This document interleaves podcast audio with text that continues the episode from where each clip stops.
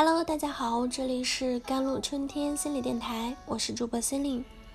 今天跟大家分享的文章叫做《面对异地恋，需要的时候你不在》。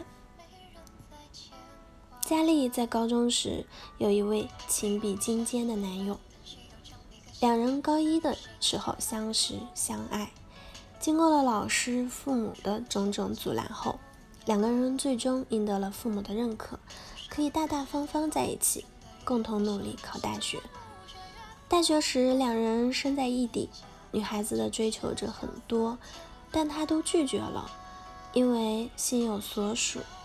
他们一直靠短信和电话联络着。男孩子每个月都会坐两个小时的火车来到女孩子所在的城市。他们的爱情故事让很多女孩子的室友们都很感动。很向往，女孩子很瘦，但她很坚强，一直自己扛着。大学的时候，冬天里看到其他女孩子都是男友帮忙打水，她从来没有抱怨一声。大三那年冬天，女孩子得了一场重感冒，浑身无力，吃不下饭，老是发烧。同学们能帮上的忙很少，但有位男生却格外用心。过了一段日子后，女生康复了，而那位男生成为了她的新男友。当时有很多同学觉得不解：好好的异地恋，怎么转眼间就移情别恋了？真正了解她的人知道，这个表面坚强的女孩子是多么渴望一份亲密的关系。从小，父母只关心她的学习。很少给予他需要的关爱，他非常期待一份亲密长久的关系。高中的时候，男友的陪伴让他感到很幸福，他以为他可以坚强的撑到毕业后两个人在一起。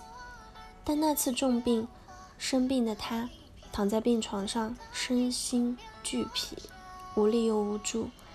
手机上一堆安慰和祝福对于他来说没有意义。你要坚强哦。祝你康复。他已经很坚强了，他需要的只是一个温暖的拥抱，一千句安慰的话语，不如一个真实的拥抱。最后，他选择了身边真实的爱，放弃了辛苦，维系了多年的异地恋。佳丽的故事或许让一些人感到可惜，但同时相信有一部分人面对和佳丽相处。相同的处境的时候，也会有类似的选择。佳丽的故事其实也暴露了很多异地恋情侣之间的常见的困扰。一、异地恋首先需要面对的是如何相伴的问题。信息时代让我们有了手机、短信、QQ、微信，似乎可以随时联系对方，这看上去拉近了人与人之间的距离，让人在千里之外也能做到陪伴。很多男性也很不理解的，每天都给他打电话，对他嘘寒问暖的关心，为什么他还是经常发脾气，觉得我不关心他呢？其实，通讯设备的交流替代不了真实的相处，在真实的相处中，身上散发的味道，眼睛看到的色彩、神情、说话的语气、暖暖的体温，甚至是呆坐的一种默契场。这些都能让我们感到对方是真实存在的，是真正陪伴在自己身边的。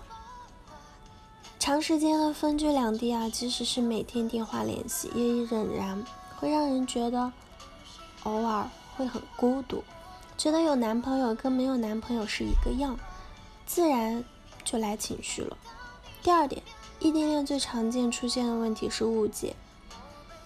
当人只用语言沟通信息，没有跟另一方真实相处的时候，我们只能用想象力和自己的期望填补两个人之间的空缺，而想象力很容易制造误解。比如短信可能没有马上回，电话没有马上接，或接时环境音很诡异，QQ 回复动作迟缓。这些都会引起一连串的猜想，觉得他不在乎自己，他厌倦自己，他身边有其他人，他在欺骗自己。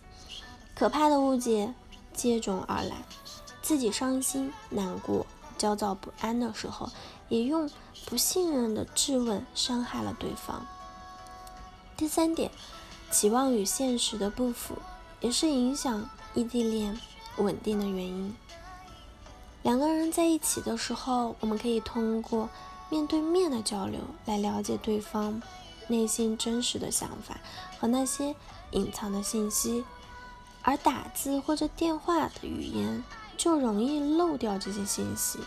另外，在用文字交流的时候，大家都有时间去考虑。该如何回答？打电话的方式很容易让一个变得健谈，因为我们必须用声音把听筒填满。但这个人可能在现实里非常的不善言辞，视频交流看起来比前两者都要好了，但却容易让你轻信一个人制造的画面。毕竟在视讯的小框框里，造假或者无意识的装好是很容易的。两个人在电话视频里甜甜蜜蜜、你侬我意的，但会面的时候，对方不够体贴、不善言辞、反应不灵敏，往往会让我们怀疑在电话和视频中的欺骗。婚姻情感心理咨询集：这个世界上最有是顽强的爱情，也有很多人愿意守候一份感情，即使两地分居。也真心渴望跟对方相亲相爱，但有时候物理的距离也会带来心理的距离，让彼此相爱的人因为寂寞、误会、矛盾而产生间隔，导致最后的分离。所以，面对异地恋，我们需要认识到它的客观影响，通过更有效的方式，比如调整认知和期待，调整心态，善意积极的理解对方，尽量争取。